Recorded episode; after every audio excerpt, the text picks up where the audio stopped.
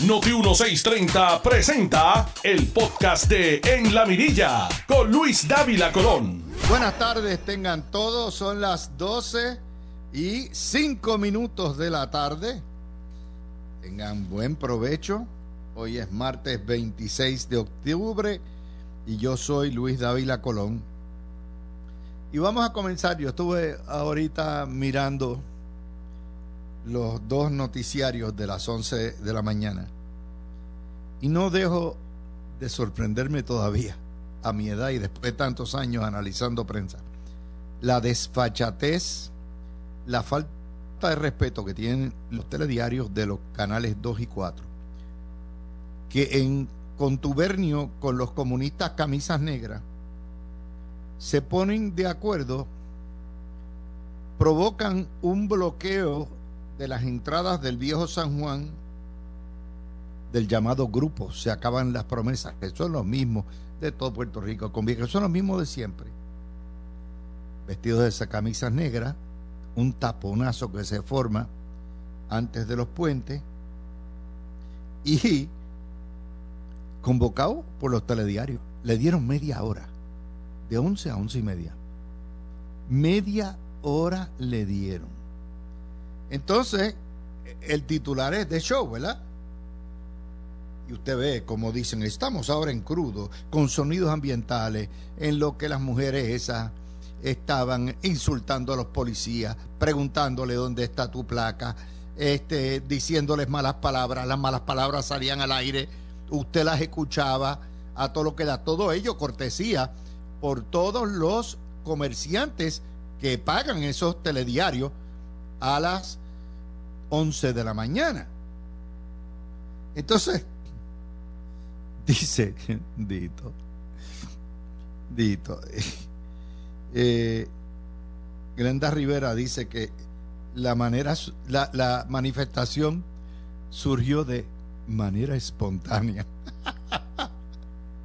Eso es un chiste. Primero, una falta de respeto al televidente. Decirle que estas manifestaciones, que están justamente coordinadas para empezar a la hora que empiezan los telediarios, y que a la misma vez están justamente coordinadas para que tan pronto digan al aire, Q, y bajas allá. De hecho, hoy la señal que cogió Telemundo, inclusive, es la señal de internet que proveían los revolucionarios. y por eso es que las cosas están como están. Porque todo en este país es un falseto, es una farsa total. Y lo que están vendiendo los pobres viejitos que están en las oficinas médicas dicen, ándate, malo esto, esto es terrible. Y empiezan a sufrir porque les van a cortar las pensiones y toda la madre. El análisis que ayer le hicimos de la situación procesal de la quiebra del Estado Libre Asociado, ya en su séptimo año después de insolvencia y en su quinto año de esa pandemia que se llama la juntadura, salió al centavo como se lo dijimos. Antes que nada, yo siempre le doy crédito. Y si no llega a ser por la extraordinaria cobertura que hizo el nuevo día con Joan Isabel González y Don T1 con nuestro experto John Mott nos hubiéramos quedado patidifuso. No sabríamos qué haber dicho, pero ayer se la adelantamos todita. No lo, no lo decimos nosotros, las portadas de hoy lo confirman. Primera hora, la juez Swain ordena que se pongan de acuerdo. El vocero, procuran salvar el plan de ajuste, expertos ven difícil la desestimación del caso el nuevo día. ¿Y ahora qué? El peor escenario sería abortar el plan de ajuste de la deuda, desestimar el proceso y dejar a la isla sin protección ante demandas y litigios. El nuevo día, contrario al vocero que hizo su homework, dice en el radar la desestimación, página 4 y eso es cierto. La orden que emitió la juez ayer a las 5 de la tarde y que reprodujo verbatim y comentó ayer el abogado John Mott, hace bien clara que la juez no le va a temblar el pulso en emitir una orden de mostrar causa por la cual no se deba desestimar el caso de quiebra y abrir Puerto Rico a demanda si la legislatura no pare un acuerdo aceptable a la Junta de Control Fiscal. Y por eso es que el titular del Nuevo Día en el radar la desestimación es distinta al titular del nuevo del vocero que nos pone, ¿verdad? Que es difícil. Eh, expertos ven difícil la desestimación del caso. Cuando el futuro y el destino de Puerto Rico está en manos que no son de los legisladores puertorriqueños, ni del gobernador puertorriqueño, ni de los electores puertorriqueños, y está en manos de una junta dura que actúa como una dictadura, y en manos de una juez, entonces ya automáticamente el poder lo tienen. La cláusula de desestimación o la, alternativa de desestimación es viable, es posible, y la juez ya lo ha telegrafiado mil veces. Y en guerra avisada no muere gente. Mientras tanto, el Senado, los dos partidos, todos los partidos se prestan a las artimañas de decir, no, no, no, estamos legislando a todo lo que da, sin haberse puesto de acuerdo con la Junta sobre qué es lo que iban a legislar. Porque en la Cámara ya hay una versión que es aceptable a la Junta, pero el juipipío del Senado, y usted tiene que entender que los políticos tienen que mantener su prostíbulo bien puesto. Y lo tienen que mantener porque ellos, para ellos el empleado público en este sistema socialista va primero. Porque son 200 mil votos, 200 mil empleados públicos sin contar la familia. Y eso vale más que el resto de la población para los políticos. Y entonces, pues si tienen que poner y jugar para lo político y para la politiquería, lo van a hacer. Es comprensible. Y en eso hay una nota hoy que sale que nos dice, ¿verdad?, lo que está en juego. El plan de ajuste baja la deuda de 72 mil millones a, 26, a 27 mil millones. Eso quiere decir que Puerto Rico se libera de pagar 45 mil millones de dólares con esta reestructuración.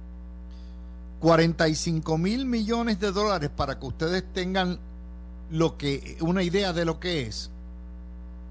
Si pusiéramos en Hacienda un cochinito de guardar todo lo que se recaudó y no gastar un centavo, tendrían que pasar cuatro años y medio, cuatro años y medio, poniendo y depositando ingresos, todo lo que es el IBU, contribuciones sobre ingresos, patentes, todo, todo lo que aparezca, todas licencias, por cuatro años y medio, sin tocarlo, y ese es el equivalente de lo que nos estaríamos ahorrando.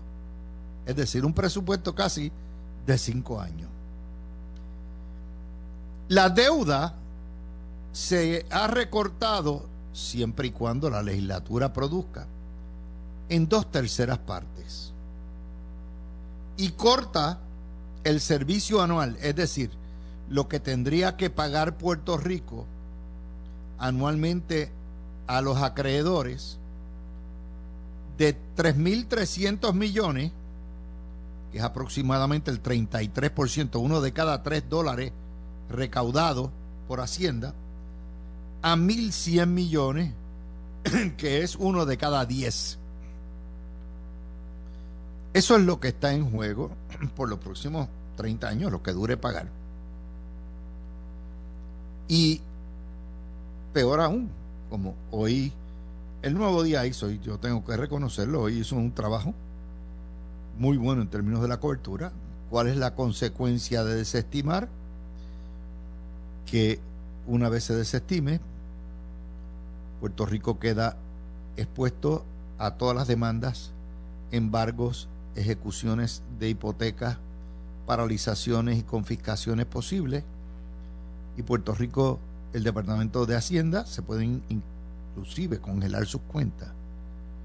Y estaríamos entonces sí bajo la totalidad de una verdadera sindicatura federal, pero no un solo síndico, sino tantos jueces quieran intervenir en eso.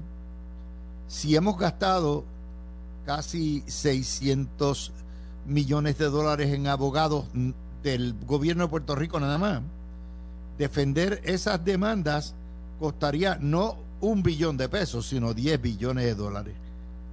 Es decir, la ruina total, la desaparición del gobierno como lo conocemos. Claro, es improbable que eso no ocurra, pero siempre es imposible.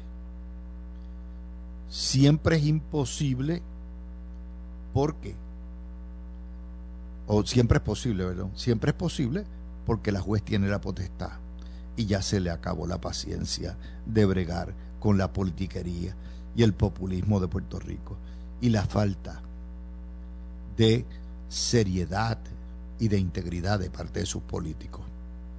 Y yo puedo comprender a la juez y puedo entender a los políticos también.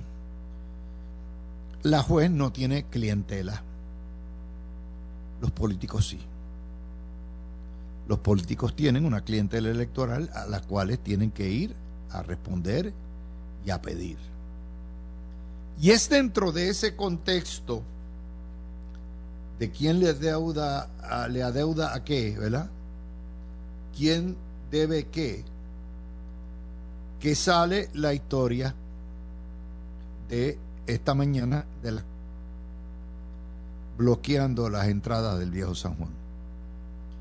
Fíjense que aquí quien tiene la sartén por el mango no es la legislatura, porque la legislatura dice que va a legislar para proteger las pensiones y a complacer a los sindicatos y todo el mundo. Fíjense que la protesta no es contra la Junta de Control Fiscal allá en Atorrey. No, la protesta tiene que ser en el viejo San Juan bajo.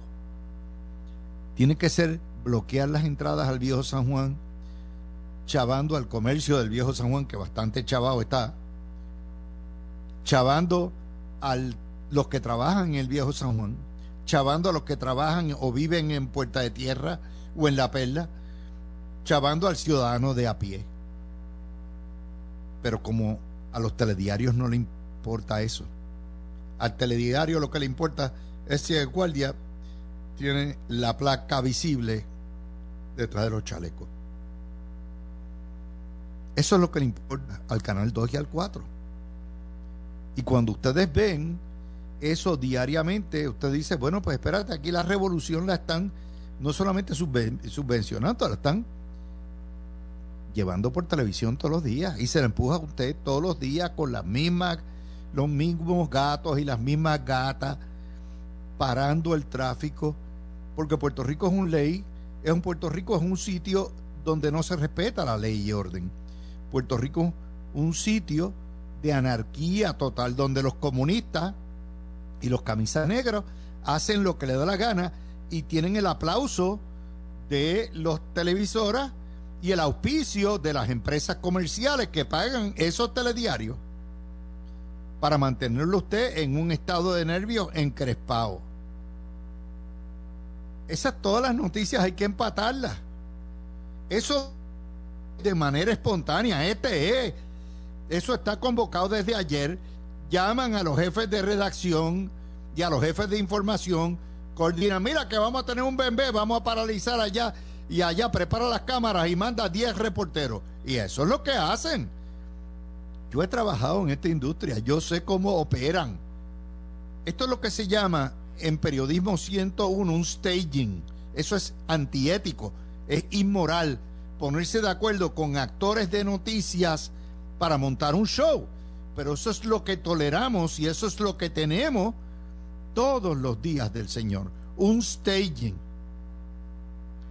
Si Alex Delgado o Iliana Rivera de Liz se le ocurriera coordinar con un grupo la transmisión por radio todos los días, eh, con grupos de, de, izquierda o de derecha, estos shows que montan y le dedican todo todo el tiempo de la programación a eso, estarían los dos votados.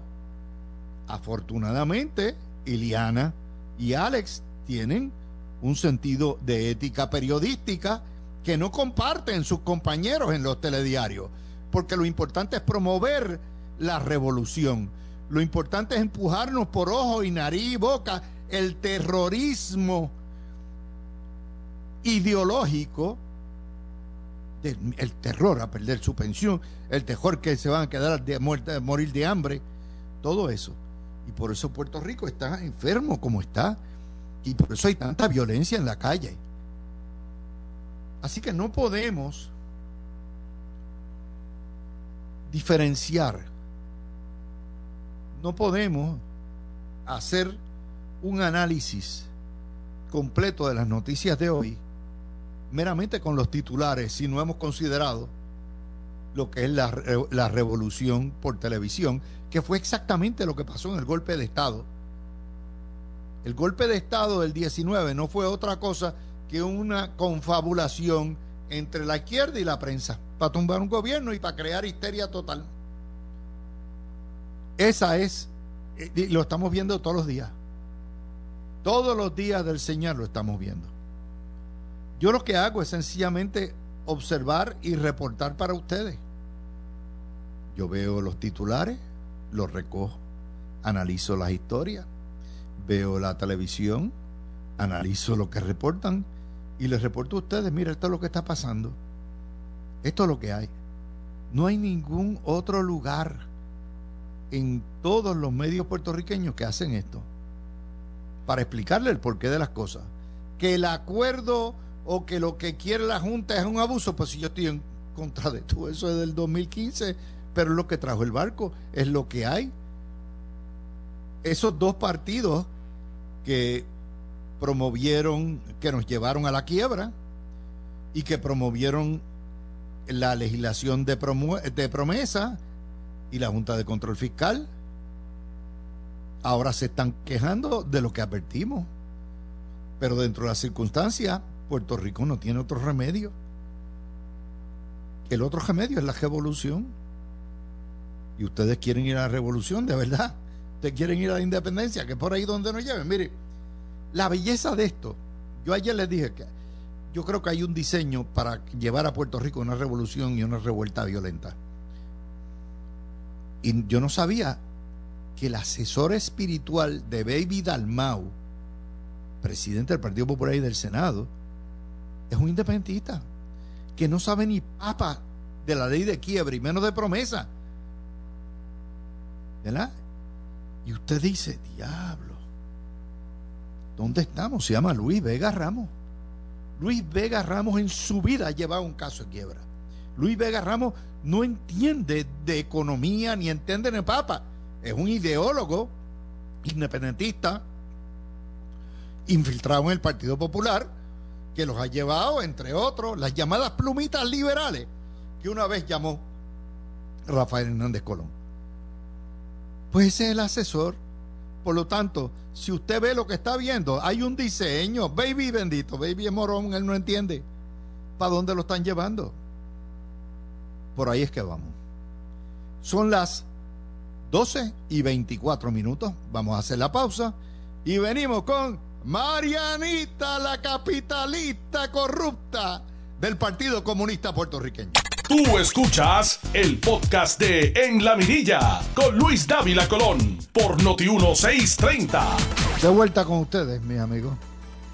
De vuelta aquí en esta segunda parte. Recuerden que tiene tres partes.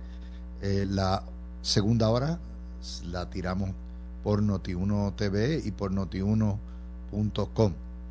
Eh, vamos a hablar ahora de Mariana Nogales. Ayer en el programa del compañero Ferdinand, hubo fiesta eh, periodística. La compañera Mardeli Jusino, que es una de las reporteras que yo más respeto en Puerto Rico, por su honestidad, por su integridad.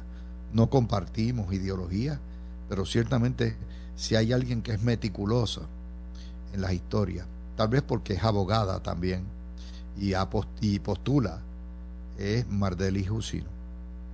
Sacaron ayer en el programa de Ferdinand Pérez eh, de Jugando Pelota Dura que el escándalo de Mariana Nogales es mucho más grande de lo que se pensaba. Mariana Nogales tenía 12 propiedades por valor de millones de dólares, la mayoría en Palmas del Mar. Y muchas de ellas en la zona marítimo terrestre. Lo mismo que ella fue a condenarle allá a Sol y Playa en Rincón. Reporta 1.2 millones en efectivo. Cachito. Casimiro. 1.2 millones de capital. O sea, la comunista que se vende como socialista es terrateniente, es latifundista, es capitalista, invade la zona marítima terrestre y Dios libre que la toquen porque va a mentar a la madre y le va a echar la culpa a la madre. Todo esto, pero aparte de eso, la que se ha ufanado diciendo los ricos nos roban el país. Mariana Nogales le debe al CRIM en contribuciones sobre la propiedad 230 mil billetes, un cuarto de millón de toletes. ¿Se acuerdan que Yulín escondió que le debía a Hacienda 100 mil billetes? Y nos enteramos después que salió electa en el 2013 que tenía un plan de pago calladita con Hacienda para pagar. Esta tiene un cuarto de millón de dólares de evasión contributiva sobre contribuciones territoriales. Si, si usted no paga, le embargan la casa. Se le ejecutan. Pero 12 casas. De manera que, aparte de corrupta, es evasora de impuestos. Y es invasora de la zona marítimo terrestre. Y encima de eso, lo peor del caso es que hoy eh, que se juntaron el hambre y la necesidad.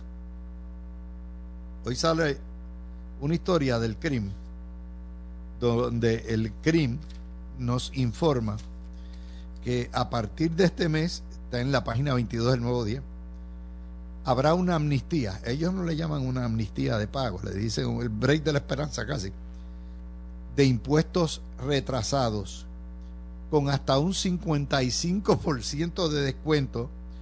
Y esa oferta que vale de noviembre a junio 30 del año 22, antes de que el CRIM venda el portafolio de deuda atrasada que tienen. Tienen más de 2 mil millones de dólares en contribuciones territoriales y se la van a vender a una empresa y esa empresa obviamente si la casa o la propiedad el dueño no paga va y la ejecuta y tiene casa y propiedad nueva y eso no van a dar break pues ese break de que se le eliminan todos los recargos todas las penalidades increíblemente Mariana Nogales se va a beneficiar o sea tras que Basora se va a acoger obviamente a la amnistía. Y esto es increíble. Pero es así. La historia tiene de doble pespunte, porque en realidad hoy salió Eva Prados seguida a criticar al gobernador. Yo dije, ¿por qué tú estás hablando? La corrupción es vuestra. La corrupción de ustedes, de sus candidatos y todo eso. Ahí lo único que no tienen gran capital son Bernabe y Ana Irma, porque todos los demás son comunistas de pacotilla. Pero es la hipocresía. Y en la medida en que esta señora, esta señora no es presentable ya en sociedad, no tiene ninguna credibilidad, y ahora la Cámara tiene un problema porque tiene una persona que escondió capital, escondió informe, no paga contribuciones, es deshonesta, es mendaz. ¿ah? Y a la misma vez la van a tener allí. Yo le voy a decir un secreto. La van a dejar allí. Porque Taxtito no quiere crear una vacante, vacante en el Partido Comunista para que el director del Partido eh, Comunista, o como le llaman, el secretario general o whatever, Manuel Natal, coja el escaño y le haga la vida de cuadrito. Así que el Partido Popular va a mapuchar ese caso, le dirán, eso no se hace y ya está. Multita, una suspensioncita y bye bye, camarada, aquí no ha pasado nada. Pero lo que les estoy diciendo, la hipocresía de cómo se marca. Ya conocimos al verdadero Manuel Natal. Ahora ya conocimos a Eva Prado también en las elecciones y ahora también a la Nogales. O sea, estamos conociéndolos a todos bien de adentro. Eso nos trae a otra nota que surge. Y es la nota que no salió en los periódicos. Uy, pero ¿cómo va a ser? ¿Se acuerdan todas las páginas e historias que publicaron Metro, El Nuevo Día, Primera Hora, El Vocero, sobre la alegada corrupción del expresidente de Energía Eléctrica, el ingeniero Criel, Ralph Criel, ¿verdad? Que supuestamente eh, Luis Raúl Torres, que es el amanuense y es el verdugo de Tatito, Tatito siempre tiene verduga, Tatito, es un cobarde, Tatito nunca, siempre manda a alguien, Si no se, si no se llama Kevin con B de burro, se llama Luis Raúl Torres. Y yo les he dicho, toda esta cuestión de estar refiriendo para procesamiento criminal a los adversarios políticos no solamente es ridículo, sino es sucio, es asqueroso, es corrupto. Es la corrupción del sistema legislativo para tratar de apresar a el enemigo político. Pues ayer justicia desestimó y nos recomendó designar un fiscal especial independiente, porque contrario a lo que dice el carpetero Luis Raúl Torres, Ralph Krill no tenía ningún conflicto de intereses y él podía, en su práctica de ingeniero, certificar como ingeniero instalaciones eléctricas de distintas construcciones y distintos eh, sitios comerciales que pudieran. No la había, no había delito, no había ni sombra de delito. Pero el vicioso de Luis Raúl Torres, este es como el quinto caso que refiere, todos se van a caer. Porque este es un títere. Luis Raúl Torres es un títere. Es un títere del presidente Cameral que no tiene los overoles para dar cara. Y ahí está. Otro ejemplo más. Pero lo que es increíble es que después que barrieran el piso, el piso con el ingeniero Krill en portadas, en, artículos de primer plano, todo eso, no hubiese un solo periódico que lo reportara. Y no me vengan a mí con la vaina, porque ese comunicado llegó ayer de la oficina de prensa tempranito a las 5 de la tarde, justo mucho antes del cierre. Bendito sea Dios. Es así. Ese es Puerto Rico. Vamos a otra nota. Hoy nos dicen que salud no descarta vacunar a los niños en las escuelas. Puerto Rico no solamente es la jurisdicción de mayor avanzada en las políticas de anti-COVID y de vacunación, y es ejemplo a seguir, sino que estamos ya a punto de caramelo de lograr, de hecho, lo que hay para que ustedes tengan una idea, es que estamos ya por primera vez baja de 2%, por primera vez desde junio, la positividad. Para que podamos decretar, entre otras cosas, que la pandemia se convirtió en, en, una situación endémica, es decir, que va a estar siempre el virus con nosotros, pero a mínimo, la positividad tiene que estar en 1% o menos. Y usted dice, ¿qué es eso? ¿Qué es eso? La positividad es el factor que se utiliza para determinar, por ejemplo, una positividad de 10 quiere decir que yo puedo solito, si me da, infectar a 10. Pero si es uno, es uno a uno. Y eso es ya manejable y eso es lo que todo el mundo debiera dejar. De hecho, lo ideal es que desaparezca, pero ya no va a desaparecer. Siempre va a estar con nosotros, como la varicela, el sarampión, las paperas, todo eso. Esos son enfermedades endémicas. El riesgo de que usted se contagie es mínimo porque el riesgo de contagio a nivel comunitario es mínimo también. Usted le puede dar, puede encontrarse con alguien y se lo pegó, pero no es una cuestión de pandemia. Bueno, pues la vacunación esta semana o a principios de la próxima van a aprobar la Pfizer para empezar para los niños y de aquí a dos semanas aprueban la de Moderna. ¿Qué va a hacer el Departamento de Salud y el Departamento de Educación? Hay 227 mil estudiantes menores de 12 años y esos estudiantes van a ir y van a llevar la campaña de vacunación y van a establecer exactamente los mismos protocolos. Van a pedir el consentimiento de los padres, como ha estado haciendo. Si no se puede, pues por razones religiosas o por razones de eh, condiciones de salud, se lleva una certificación de que en efecto no debe estar vacunado y ya está. De esos, hasta ahora, para que ustedes vean los números de dónde están, son 227 mil estudiantes, el 97% de nuestros maestros están vacunados.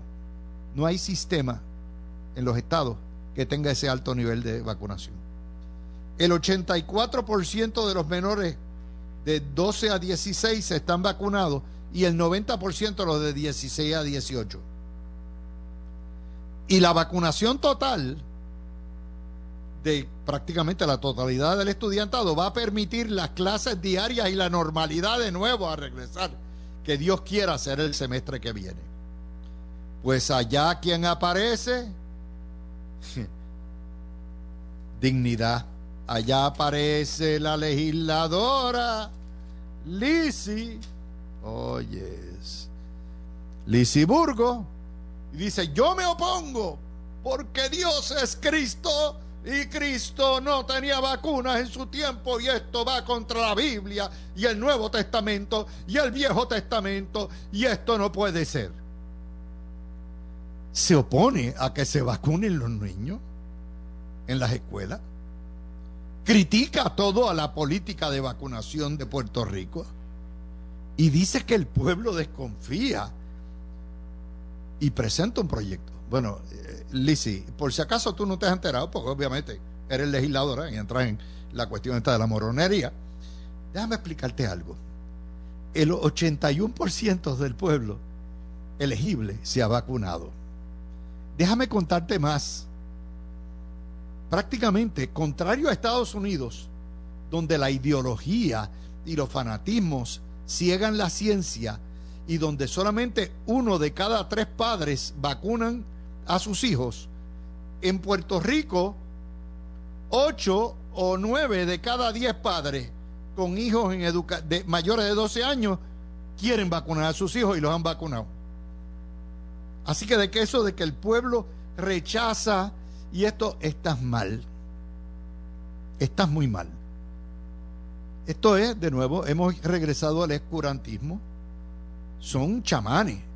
O sea, son legisladores que dicen representar una religión y en realidad lo que representan es el vudú, el oscurantismo, la anticiencia.